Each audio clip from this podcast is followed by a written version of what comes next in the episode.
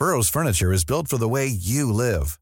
From ensuring easy assembly and disassembly to honoring highly requested new colors for their award-winning seating, they always have their customers in mind. Their modular seating is made out of durable materials to last and grow with you.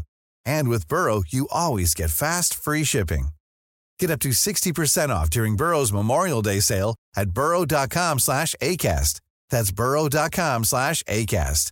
burrow.com slash ACAST. Many of us have those stubborn pounds that seem impossible to lose, no matter how good we eat or how hard we work out. My solution is PlushCare. PlushCare is a leading telehealth provider with doctors who are there for you day and night to partner with you in your weight loss journey. They can prescribe FDA-approved weight loss medications like Wagovi and Zepbound for those who qualify. Plus, they accept most insurance plans. To get started, visit plushcare.com slash weight loss. That's plushcare.com slash weight loss.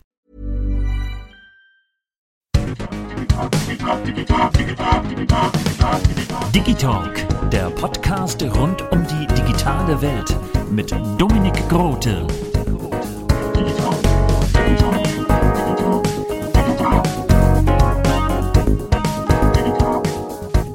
Darf ich Ihnen meine Karte geben? Digitalk, der Podcast rund um die digitale Welt mit Dominik Grote. Ja, und damit herzlich willkommen zu einer neuen Podcast-Folge. Heute habe ich Wolfgang Pampel zu Gast, der Schauspieler und Synchronsprecher und unter anderem die deutsche Stimme von Harrison Ford und Larry Hackman. Also vielen, vielen Dank, dass Sie sich die Zeit genommen haben. Ja, gerne. Und nicht zu vergessen, Pensionist, Rentner, Rentier. Ah, sehr schön, sehr schön. Bevor wir zu Harrison Ford kommen, welcher Film hat Sie denn inspiriert, Schauspieler zu werden? Oh, das äh, war, glaube ich, gar kein Film.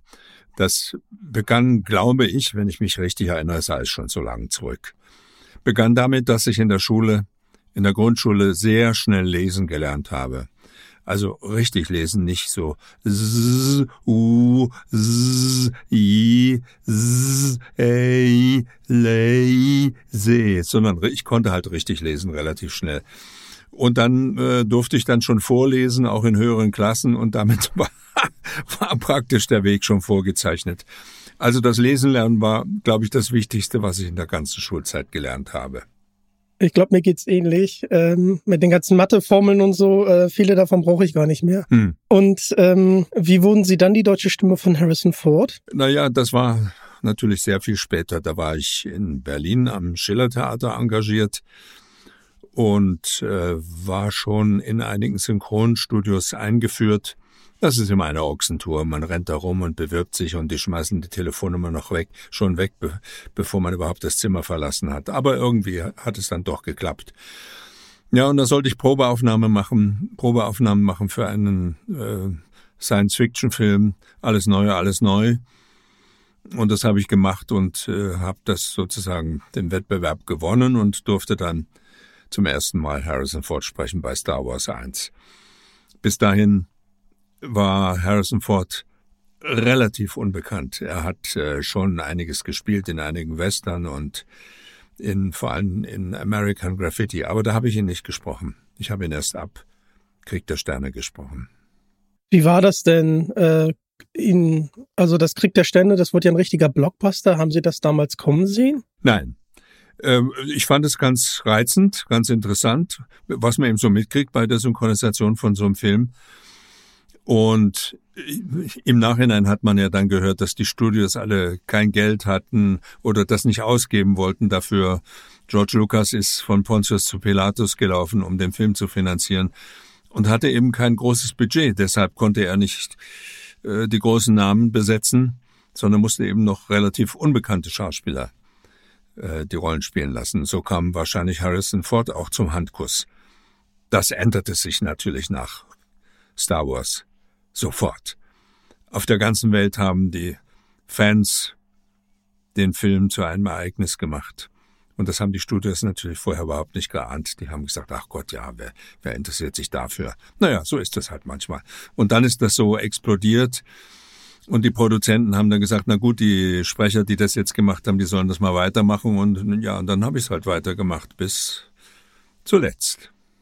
Bis zuletzt, bis ja Indiana Jones 5, richtig? Bis in die fünf, ja. ja.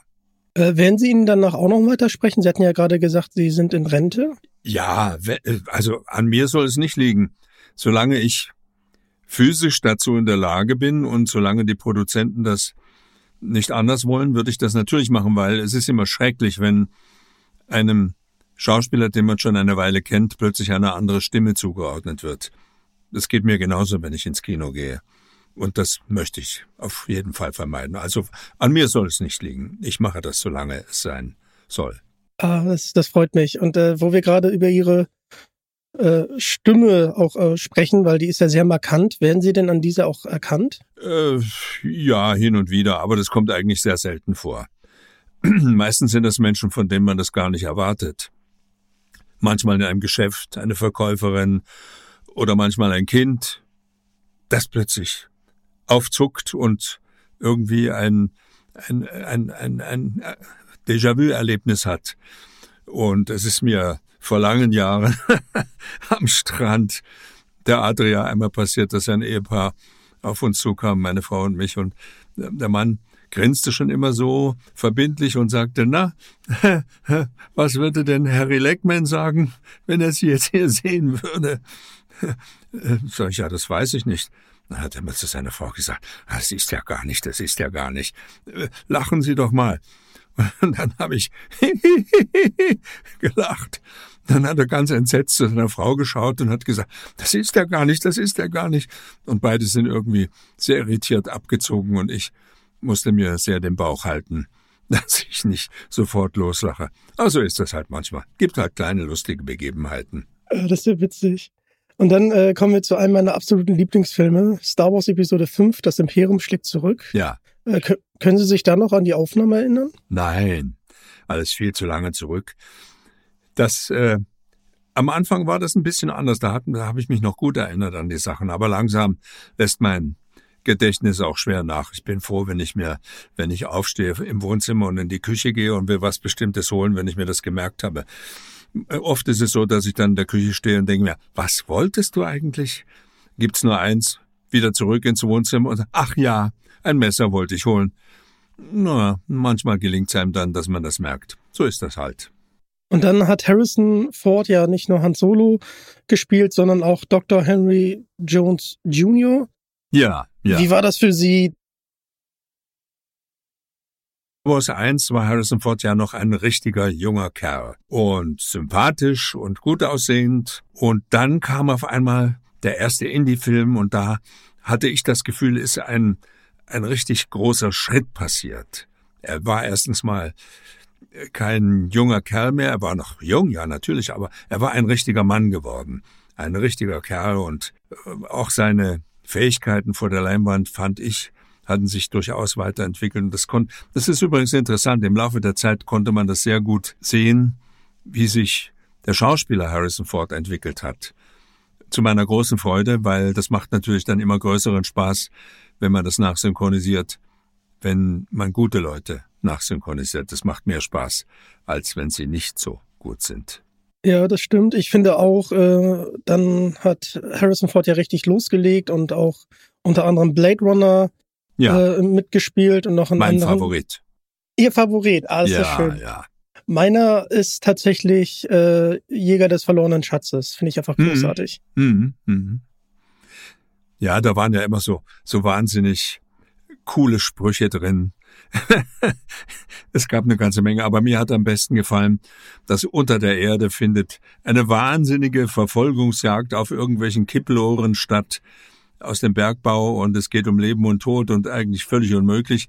Und dann krabbeln sie einen Schacht nach oben, stoßen den Deckel auf, sind wieder in der Oberwelt und schaut, er schaut um sich und rundherum und sagt, ah, Venedig. Das war einfach great.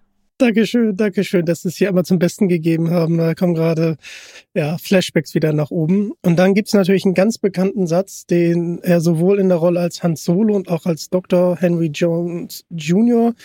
gesagt hat, ich habe da ein ganz mieses Gefühl. Ja, oh, ich habe da ein ganz mieses Gefühl. Das ist auch ein großer Satz. Ein Wiedererkennungssatz. Ein Wiedererkennungssatz. Einmal Ja. in der Müllpresse in Star Wars Episode 4, also Krieg der Sterne, Und bei Indiana Jones war es äh, im Königreich des Kristallschädels. Also da Ja, mal drauf ja. achten. Ja, ja. Das sind natürlich Einzelheiten, an die erinnere ich mich nicht mehr. Das ist ja, äh, wenn Sie wissen, wie so eine Synchronisation verläuft, man, man lernt ja auch nicht den ganzen Film auswendig vorher. Man hangelt sich sozusagen von Filmfitzelchen zu Filmfitzelchen durch den ganzen Film. Und wenn man am Ende ist, hat man manchmal viele Sachen des Anfangs schon vergessen. Äh, schauen Sie die Filme denn auch mit Harrison Ford äh, auf Deutsch Wenn ich, nochmal irgend, wenn ich irgendwie kann, ja. Äh, jetzt in letzter Zeit ist es ein bisschen schwieriger geworden. Seinerzeit habe ich ja noch in Berlin gewohnt und später dann in Wien. Da war das kein Problem, ins Kino zu gehen. Jetzt wohne ich hinter den sieben Bergen bei den sieben Zwergen im Gebirge und da ist es ein bisschen komplizierter, ins Kino zu kommen. Nicht, dass wir kein Kino haben, aber da müsste man dann mit dem Auto hinfahren und dann äh, da darf man nichts trinken und pipapo. Es ist einfach komplizierter geworden und meistens schaue ich die Filme, wenn sie im Fernsehen dann laufen. Sie wohnen ja in der Steiermark und ich habe mich auch so ein bisschen Ja. in die Steiermark verliebt. Äh, was hat Sie so in die Steiermark hinbewegt? Ja, das, das war ganz merkwürdig. Wir haben, wie gesagt, in Wien gewohnt und meine Frau und ich bei den Salzburger Festspielen waren wir engagiert. Und bei den Proben kamen immer Leute, die sagten, sag mal, kennt ihr eigentlich dieses Altaussee? Nein, nie gehört. Wie heißt das? Altaussee? Hm. hm. Naja, da müsst's mal hin. Und dann sind wir an einem Sonntag mal hierher gefahren und und äh, das war wirklich damals noch, da gab's noch die Stichstraße in den Ort hinein überhaupt nicht. Man musste wirklich sich hierher schlängeln und hat gedacht, man ist äh, bei Alibaba und den 40 Räubern mitten im Wald. Und es war unglaublich schön. Wir hatten einen wunderschönen Tag, hatten ein kurzes Treffen auch mit Klaus-Maria Brandauer, der aus diesem Ort stammt und wenn er irgendwie Zeit erübrigt, auch hier lebt. Aber der treibt sich ja überall auf der ganzen Welt herum und arbeitet noch wahnsinnig viel. Naja, und dann sind wir abends zurückgefahren nach Salzburg und wussten noch gar nicht, dass wir mit dem Virus infiziert waren. Wir haben dann drei Jahre gebraucht, bis wir einmal wieder dahergekommen sind. Äh, Ein Schulfreund unseres Sohnes, dessen Vater fuhr zu Ostern nach Altersee und fragte uns, ob wir mit wollten. Und wir dachten, ja, warum nicht? Und er hatte damals, gab es noch nicht so viele so große Autos, der hatte einen S-Pass. Und da fuhren wir mit und fuhren hier herein und haben gedacht, mein Gott, ist das schön. Wie konnte das passieren, dass wir drei Jahre nicht hier waren? Das darf nie wieder passieren. Na, und das ist dann auch nie wieder passiert. Wir sind an jedem freien Tag, wenn irgendwie ein, zwei freie Tage zusammenhingen, hierher gefahren, haben damals natürlich noch im Hotel gewohnt und eines Tages kam der Gedanke auf, dass wir hier eine kleine Dependance zu Wien suchen wollten. Naja, ich will das nicht breit ausmalen. Es hat sich so ergeben, dass wir dann ein kleines Haus gefunden haben, in dem wir jetzt schon seit über 20 Jahren wohnen und leben hier in Alterssee. Das ist richtig schön und äh, ich werde dieses Jahr auch nochmal runter, äh, runterfliegen, weil da komme ich richtig zur Ruhe. Steiermark, das Essen ist Ja, super, äh, ja. die Luft ist super, die Leute sind richtig nett. Und auch Graz ist eine sehr, sehr schöne Stadt, muss ich sagen. Ja, das stimmt. Äh, ganz am Anfang hat eine Journalistin zu mir gesagt, ach, kommen Sie doch nach Graz. Graz ist so angenehm. Gehen Sie einmal durch die Stadt, treffen Sie alle Ihre Freunde. ja, wir waren auch oft in Graz. Wir hatten noch Freunde in Graz. Und die leben aber leider nicht mehr. Und seitdem kommen wir nur noch sehr, sehr, sehr, sehr selten nach Graz. Ich bin überhaupt ein, ein richtiger Reisemuffel geworden. Das war früher natürlich nicht so, als ich noch jünger war. Aber jetzt sitze ich am liebsten zu Hause. Und wenn ich was von der Welt sehen will, schaue ich ins Fernsehen. Das reicht mir. Damals, als Sie jünger waren, haben Sie den Harrison Ford dann auch mal äh, getroffen? Ich hätte ihn einmal treffen sollen. Bei der Premiere von Air Force One in München. Da haben sie einen richtig großen Bahnhof gemacht. Die kamen mit einer 747 da an und stiegen da aus und blah, blah, blah. Und dann gab es, weiß nicht, 4000 Journalisten, die geladen waren und, und wild gewordene Frauen stürzten sich auf Harrison Ford. Wild, wie sagt man heute, Faninnen. und ich habe gedacht, das überlebt der Mann nicht. Er hat's überlebt, aber äh, das ist dann dem Veranstalter so entglitten, dass wir uns dann da nicht getroffen haben. Sehr schade, aber wir sind ja durch seine Filme miteinander sozusagen vertraut. Man, man kriegt äh, so ein Gefühl für einen Menschen natürlich im Laufe der Zeit, wenn man so viele Filme von ihm nachsynchronisiert und man sieht ihn so oft und auch vor allen Dingen in der Wiederholung. Man sieht die Sachen ja ein paar Mal, ehe man dann soweit ist, dass man den Satz nachvollziehen kann. Dann glaubt man doch schon einige Züge an ihm zu kennen. Also ich fühle mich sehr vertraut mit ihm. Ja, und äh, es ist einfach großartig, dass Sie den so lange sprechen, weil ja auch äh, meine meine Eltern dann sagen, ja, den den Indiana Jones Film haben wir damals im Kino gesehen. Und 2015 war es ja tatsächlich so, Star Wars, das Erwachen der Macht, äh, kam in die Kinos. Und mhm. äh, ich dachte nach Star Wars Episode 1 bis 6, die Saga wäre abgeschlossen, aber das war nicht so. Ähm, wie war es denn für Sie, nochmal in die Rolle äh, des Han Solo zu schlüpfen? Ja, wunderbar. Das, äh, das haben wir mittlerweile gern gemacht. Wir waren ja so eine kleine Crew, die sich dabei immer getroffen hat und das war immer sehr familiär. Und das hat, das war immer spannend auch, wie sich die Geschichte weiterentwickelt, bewundernswert, wie so ein ganzes Universum geschaffen wird und die einzelnen Verästelungen dann zusammenpassen. Das ist wirklich sehr bewundernswert. Finde ich auch. Und dann gab es ja noch mal ein paar Computerspiele, in denen ja. man dann ja auch äh, originale Stimmen aus dem ersten ja. Star Wars-Film ähm, ja, wieder hört. Ähm, und da haben sie, glaube ich, auch ihre Kollegen wieder getroffen, oder? Ja, ja, genau, genau. Das ist natürlich auch immer ein Ereignis.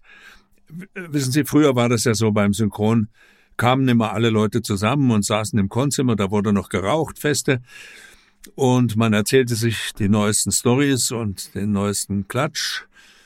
Ähm, man kannte einander.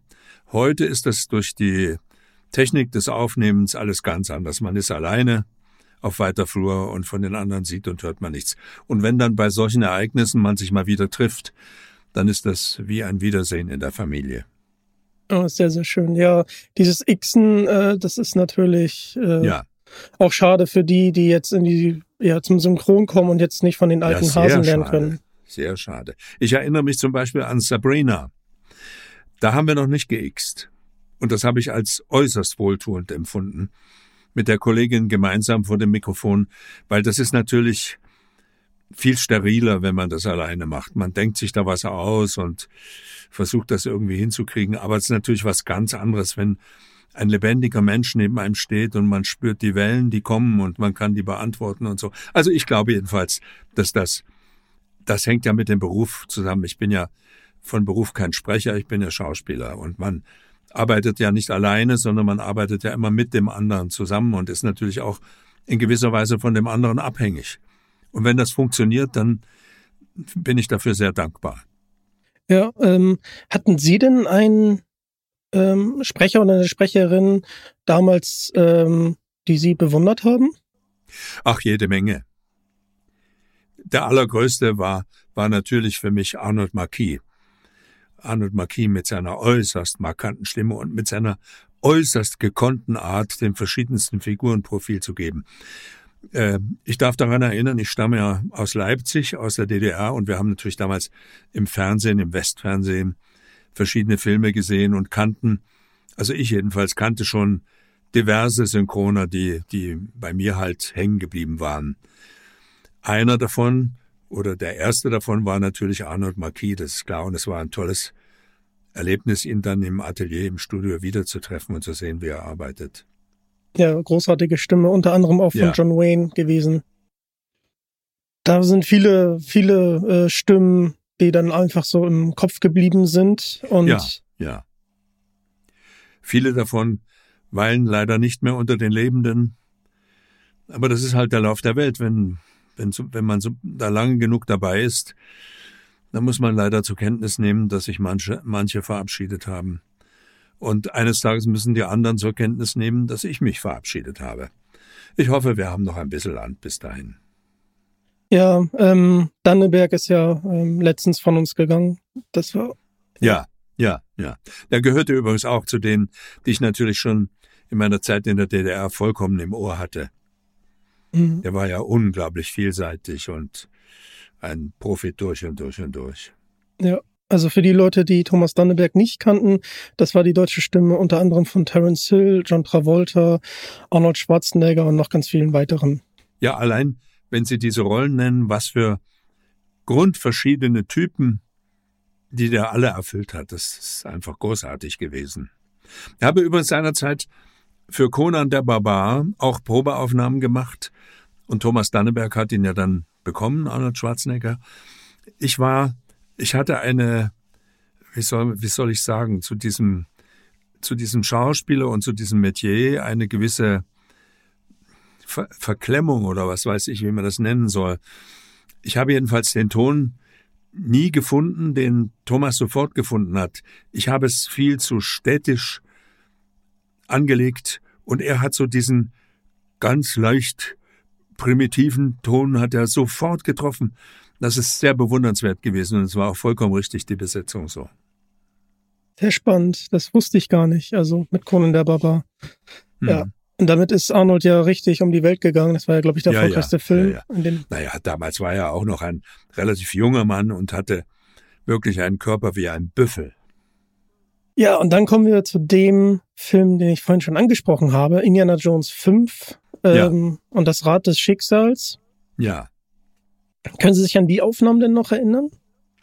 Ja, ein bisschen, weil nun, wie gesagt, mittlerweile war ich weit von Berlin weg und die Firma wollte natürlich, dass ich das möglichst in Berlin oder in einem ihrer Studios in München aufnehme und ich habe rumgequengelt und, und naja, wir haben uns dann geeinigt und ich konnte es in Wien machen.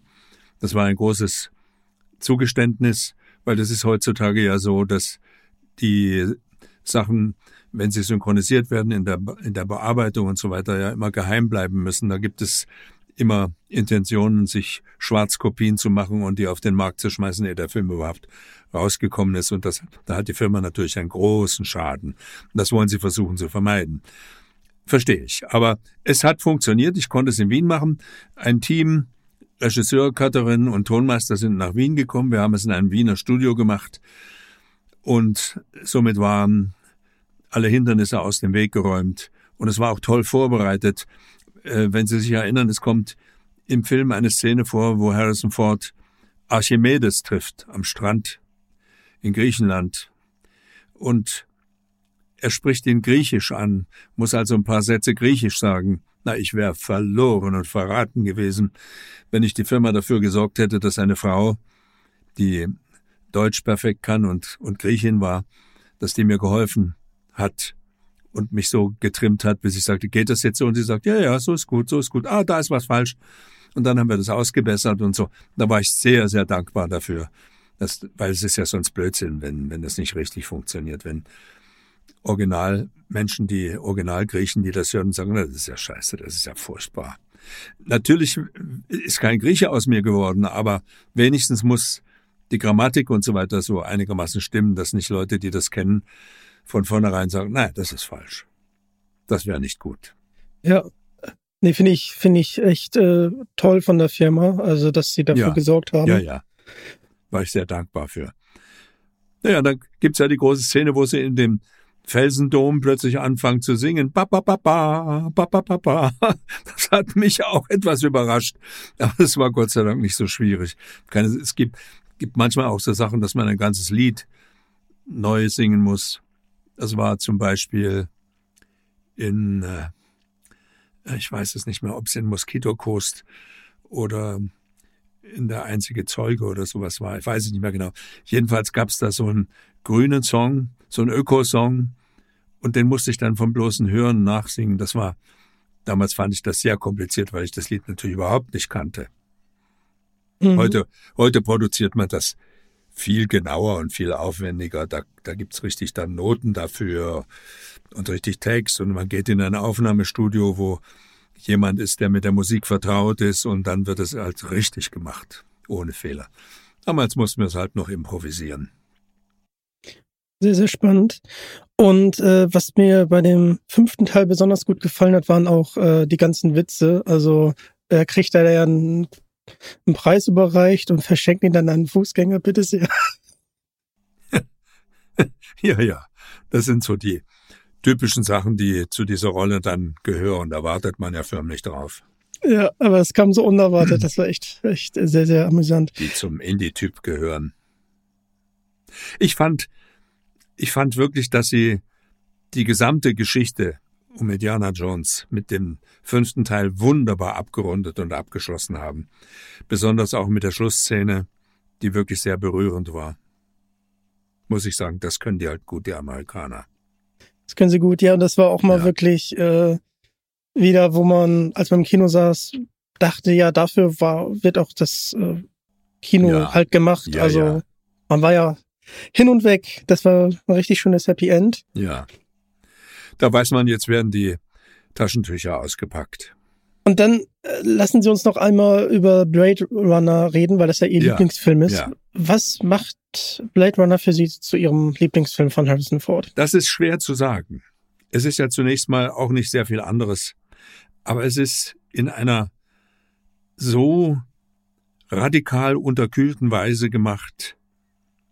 Und das Thema ist natürlich, wir beschäftigen uns ja jetzt mit der künstlichen Intelligenz.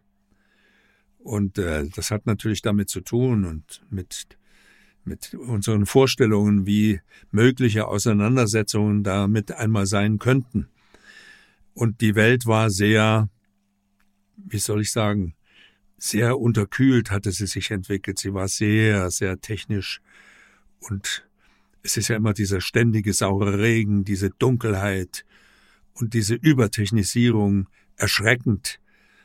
Ähm, fast eine Mahnung an die Menschheit, dass, dass es so weit gar nicht kommen muss. Aber wer weiß das schon. Es war ein möglicher Ausblick in eine mögliche Zukunft. Mhm. Ja, und es ist äh, ein Kultfilm geworden, ne? Es ist unglaublich. Ja, ja. Absolut hängen geblieben. Ja, die waren natürlich auch, ich meine, das ist natürlich Sache des Regisseurs. Ridley Scott ist halt, ist halt jemand in dem Gewerbe und wie der die Leute eingeführt hat, wie er die Charaktere eindringlich gemacht hat. Ich erinnere mich daran, wie Rachel, die ja auch ein Replikant war, zum ersten Mal auf uns zu, sprich auf die Kamera zugekommen ist und gesagt hat, ich bin Rachel. Die, der ganze Ton, wie das gemacht war, die ganze Umgebung war, boah, da Mhm. ist einem ein Löffel aus dem Herzen gefallen. Das ist ungeheuer gewesen. Und natürlich auch Rutger Hauer, den ich eher als Schauspieler sehr mochte. Tolle Szenen, tolle Szenen. Großartig. Ein großartiger Film, also unbedingt, unbedingt mal anschauen. Der ist wirklich Ja. Ja. top. Und dann kommen wir zu ihm, zu Larry Hackman, ähm, den Ja. man in Dallas kennt als JR. Ja. Und da gab es 2013 auch nochmal eine Fortsetzung. Was verbinden Sie mit Dallas? Naja, Dallas war ein großer Abräumer. Am Anfang, als er dienstags, glaube ich, abends lief, waren die Straßen leer. Und äh, als ich damit anfing, habe ich natürlich nie gewusst, dass das so lange geht. Keine Ahnung. Ich habe gedacht, ja, drei, vier, fünf Folgen, wunderbar. Da kennt man sich, da braucht man nicht eine neue Geschichte anzufangen. Den Typen kennt man dann und so. Großartig. Und dann ging das wirklich Jahre. Und es war ja auch beabsichtigt, noch weitere Folgen zu drehen.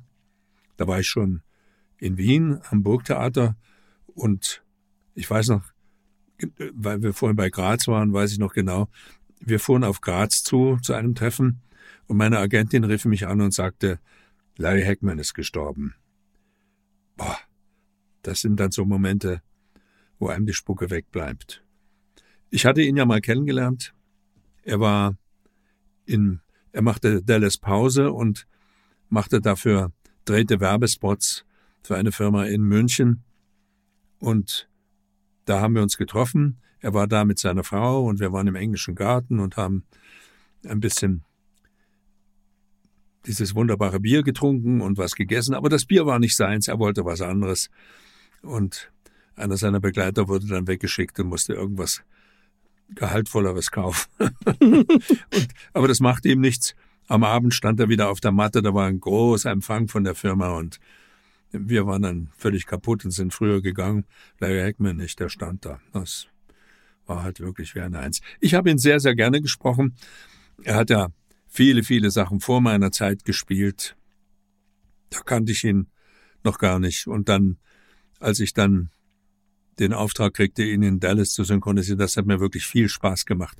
Diese Art und Weise, wie er es geschafft hat, diesen Fiesling doch so lustig und sympathisch zu machen, dass man ihn gerne gesehen hat, das ist eben ein großes Geheimnis von jemand, der das, der so eine Ausstrahlung hat. Und das hat mir die ganzen Jahre immer große, große Freude gemacht. Ist doch wunderbar. Ja, das ist auch, finde ich, besonders. Also ein Fiesling zu spielen, den man dann auch ja. irgendwie witzig findet, ja. das ist ja. wirklich eine Kunst für sich. Ja. Und dann hört man sie ja auch unter anderem in Hörbüchern von Dan Brown, Illuminati, ja. Sakrileg oder Inferno. Ähm, was macht für Sie ein tolles Hörbuch aus? Ja, Hörbücher sind eine ganz eigene Sache. Und die genannten Hörbücher habe ich ja alle noch unter strenger Aufsicht des Verlages in einem Studio produziert, um mich da richtig reinzufitzen.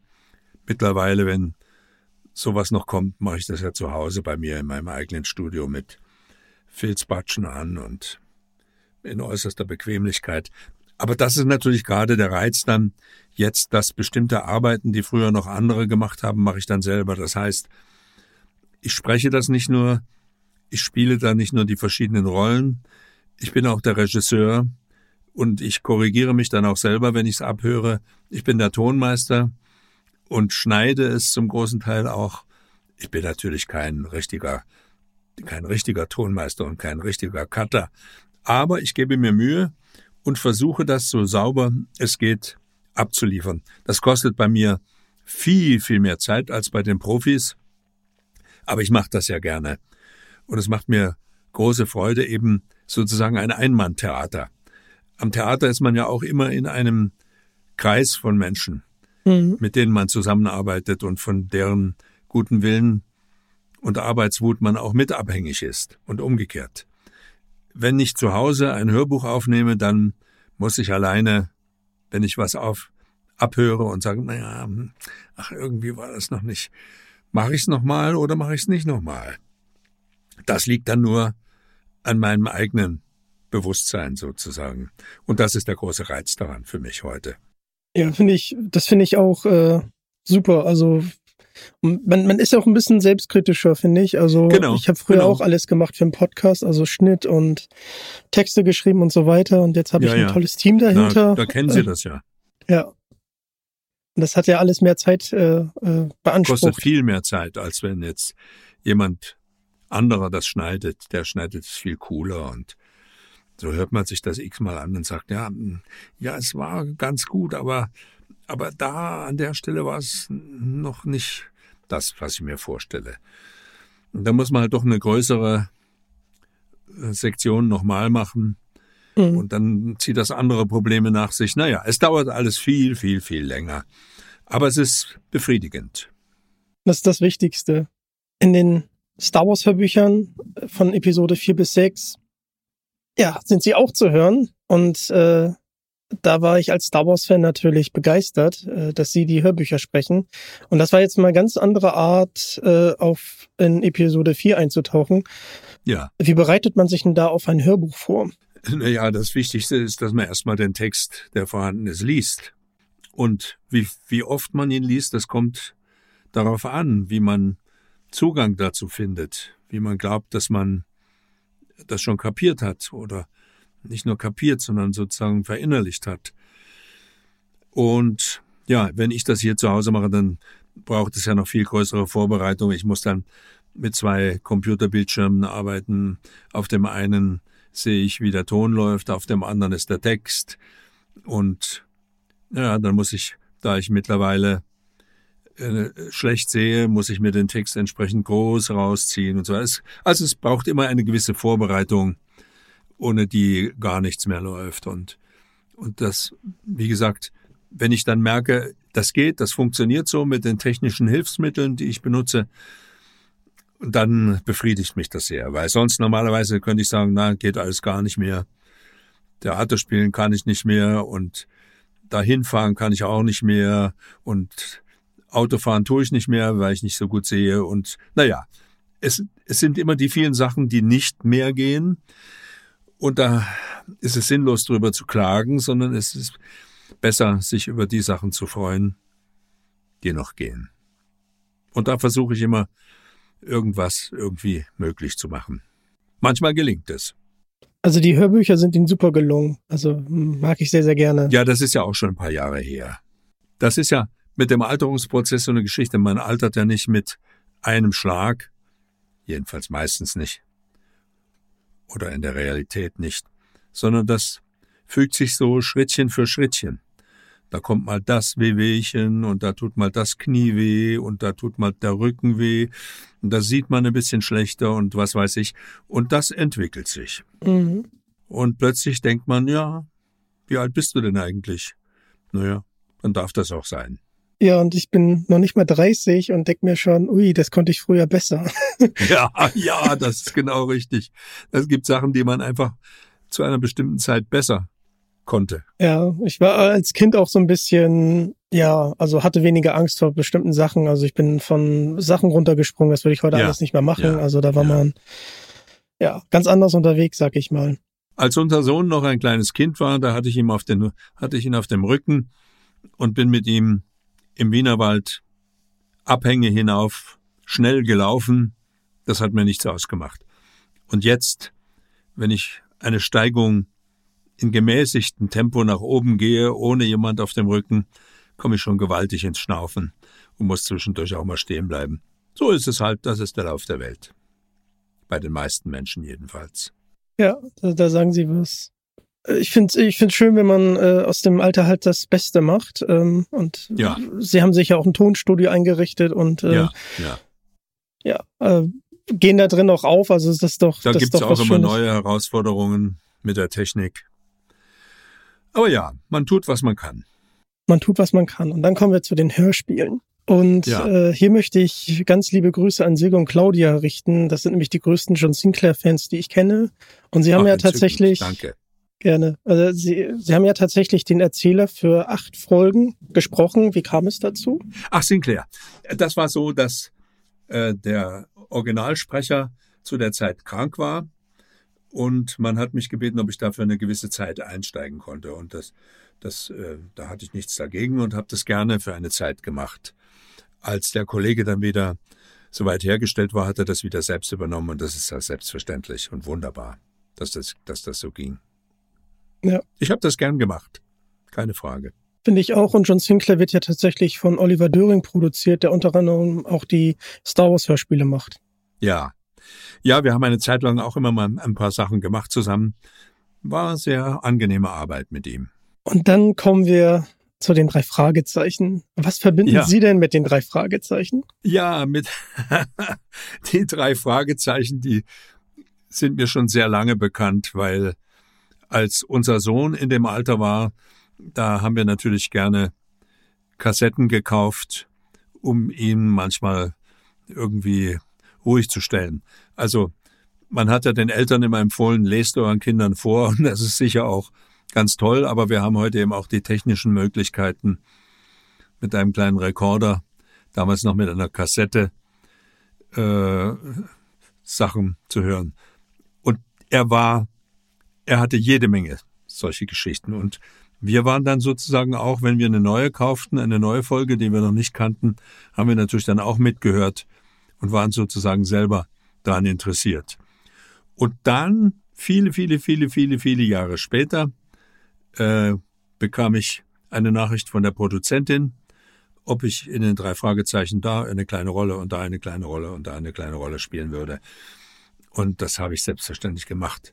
Wir haben sogar eine kleine Szene mit meiner Frau zusammen gemacht, bei mir hier im Studio. Das ging wunderbar und es hat natürlich Riesenfreude gemacht. Überlegen Sie sich mal, wie viele Jahre das von Menschen, von jungen Menschen gehört wird und gern gehört wird. Und im Übrigen ist einer der Hauptakteure in den drei Fragezeichen, war, als er noch fast ein Kind war, ja, nein, er war noch ein Kind, hat mit mir zusammen auf der Bühne des Schillertheaters gestanden, hat mit ihm zusammengespielt. Mittlerweile ist er längst ein richtiger Mann. Das ist für ihn eine Kindheitserinnerung. Ja, so, so komme ich zu den drei Fragezeichen. Und es ist schon erstaunlich, wie, über wie viele Jahre so, so eine Geschichte hält und immer wieder neue Generationen inspiriert. Verraten Sie uns denn, wer das von den drei gewesen ist? Also Oliver, Jens oder Andreas? Oliver. Oh, das ist ja cool. Ja, ich habe äh, Heike Diene tatsächlich gestern getroffen und äh, Ja. als ich dann gesagt habe, dass ich mit ihnen aufnehmen darf, äh, war sie natürlich äh, total begeistert und ich soll ganz liebe Grüße ausrichten. Dankeschön, sehr lieb, danke. Das ist ja auch, wenn man sich das überlegt, wenn jemand das produziert über so eine lange Zeit, diese Fäden in der Hand zu halten, das alles zu organisieren. Und man darf nicht immer denken bei solchen Sachen, die ein Erfolg sind, die, dass sie ein Selbstläufer sind, nur weil sie ein Erfolg sind. Von selbst tut sich gar nichts. Alles muss man sozusagen anschubsen, organisieren, dann kann eine Sache auch so lange laufen, dann hat sie eine Chance. Und das macht natürlich die Frau Körting ganz offensichtlich ganz ausgezeichnet. Da, da kann ich Ihnen nur zustimmen. Und Sie hatten die Rollen jetzt vorhin von den drei Fragezeichen so ein bisschen angerissen. Ich erinnere mich an zwei Rollen, äh, wo Sie gesprochen haben. Das war einmal in Geheimnisvolle Botschaften als Alan Jones. Ja, das weiß ich natürlich nicht mehr, wie die Rollen hießen. Das Ist war ein New Yorker Professor und der war auch so ein Ja. bisschen angelehnt Ja, an Äh, Indiana Jones. Ja. Aber das macht natürlich ungeheuren Spaß, so eine Geschichte zu kriegen und dann weiß man, man ist nur ein kleiner Farbtupfer in dem ganzen Gebilde und man sitzt dann im Studio und versucht der Sache Leben einzuhauchen. Das macht ungeheuren Spaß. Und wenn man merkt, es ist einigermaßen gelungen, dann ist das natürlich eine große Freude. ja, und in der die drei Fragezeichen, der weiße Leopard, hatte ich sofort Indiana Jones Gefühle. Also Aha. die Rolle des Mr. Fairfax war einfach großartig. Ja. Ähm, haben Sie die denn im Studio von äh, Frau Körting aufgenommen oder Nein, alles bei mir. alles bei Ihnen? Alles selber. Ein ganz, ganz tolles Hörspiel geworden. Also hat, hat richtig Spaß gemacht. Ja, schön, das freut mich. Und äh, ja, also wirklich, also das ganze Hörspiel über hatte ich immer den Indiana Jones ähm, äh, vor Augen. Also es war richtig schön. Auch die Art, wie Sie ihn gesprochen haben. Also da nochmal ganz, ganz äh, lieben Dank dafür. Das macht einfach Spaß. Sehr, sehr gerne. Und dann kommen wir auch so langsam zum Ende. Ähm, Sie sind ja jetzt pensionierter Rentner und haben auch gesagt, dass äh, wenn Harrison Ford jetzt noch einen Film ähm, macht und äh, Sie das auch noch weiterhin ähm, sprechen möchten, Äh, gibt es denn noch andere Projekte, die Sie jetzt noch machen? Naja, ich habe immer mal Anfragen über kleinere Sachen und das heißt, die sind auch zeitlich begrenzt. Und das ist natürlich immer ganz schön für mich, weil Sachen, die eine längere Zeit in Anspruch nehmen würden, da bin ich ein zu großer Chaote, das zu organisieren, dann immer alles und richtig parat zu haben. Aber so kleinere Sachen, die ich überschauen kann, inhaltlich, das mache ich sehr gerne. Das gibt mir dann auch das Gefühl, ich kann noch, eine Sache kann ich noch so ein bisschen von den vielen, die man, mit denen man sich so im Leben durchgeschlagen hat. Und das, das weiß ich, das geht vielen älteren Menschen so, die dann in die, in die Rente kommen, dass sie dann manchmal ein Gefühl von zu nichts mehr Nütze sein haben. Und viele, viele, viele suchen sich irgendetwas, irgendwelche Tätigkeiten, wo sie dieses Gefühl nicht mehr haben, dass sie nicht mehr zu irgendwas nutz, nützlich sind. Und das kann man gu gut auf den verschiedensten Gebieten machen. Da gibt's heutzutage gibt's ja eh so viel. Es gibt ja überall wahnsinnig Personalmangel und da werden überall bittet man händeringend die Rentner, dass sie doch noch ein bisschen länger arbeiten. Naja, wenn man die Voraussetzungen dafür schafft, dann wird das sicherlich auch gehört werden. Aber wenn Sie zum Beispiel als Pensionist, der bereit ist, noch ein bisschen zu arbeiten, für Ihr Entgelt, was Sie dafür bekommen, nochmal Rentenversicherung zahlen müssen, da fragen Sie sich natürlich, auf welchem Planeten Sie eigentlich leben. Aber so ist das halt. Damit muss sich jeder auf seine Weise auseinandersetzen. Mhm. An, an dieser Stelle möchte ich mich nochmal ganz herzlich äh, für dieses Interview bedanken. Das war wirklich eine ganz, ganz große Freude. Sehr gerne. Machen Sie mit Freude weiter. Dankeschön, das mache ich. Und äh, gerade als äh, Harrison Ford-Fan war das auch was ganz Besonderes für mich. Und ja, ihr wollt noch mehr von Digitalk hören, dann schaltet nächstes Mal wieder ein, folgt mir auf Social Media und auch diesem Podcast, um nichts mehr zu verpassen. Das ist der Weg. Danke, dass ihr Teil von seid und damit bin ich raus. Tschüss.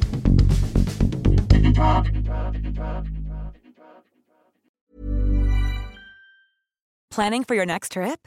Elevate your travel style with Quince. Quince has all the jet setting essentials you'll want for your next getaway, like European linen, premium luggage options, buttery soft Italian leather bags, and so much more. And is all priced at 50 to 80% less than similar brands. Plus, Quince only works with factories that use safe and ethical manufacturing practices. Pack your bags with high-quality essentials you'll be wearing for vacations to come with Quince. Go to quince.com/pack for free shipping and 365-day returns.